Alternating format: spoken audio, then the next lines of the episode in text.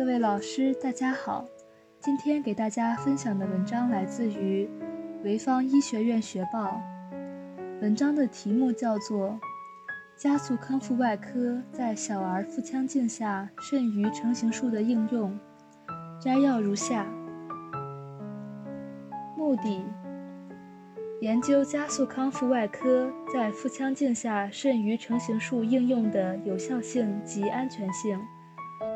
方法：选取2018年9月至2019年12月于潍坊市人民医院行腹腔镜下肾盂成形术的患儿62例，其中2018年9月至2019年3月未引入 ERAS 理念。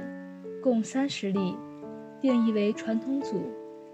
二零一九年四月开始引入 ERAS 理念，收集二零一九年四月至二零一九年十二月共三十二例患儿，定义为 ERAS 组。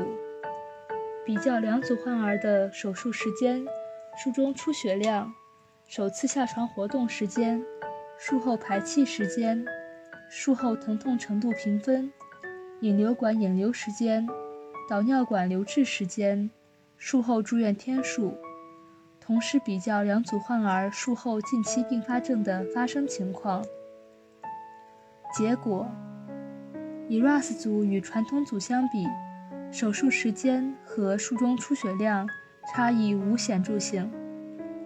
术后排气时间、首次下床活动时间、引流管引流时间。导尿管留置时间和住院天数差异有显著性。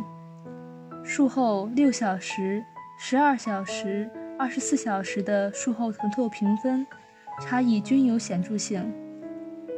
术后相关并发症，两组患儿并发症各数据差异均无显著性。结论。ERAS 用于腹腔镜下肾盂成形术是可行的，有利于患儿术后快速康复，缩短患儿的住院天数，加快胃肠道功能恢复，缓解术后疼痛程度，并不明显增加并发症的发生，具有良好的临床效果，可于临床工作中应用及推广。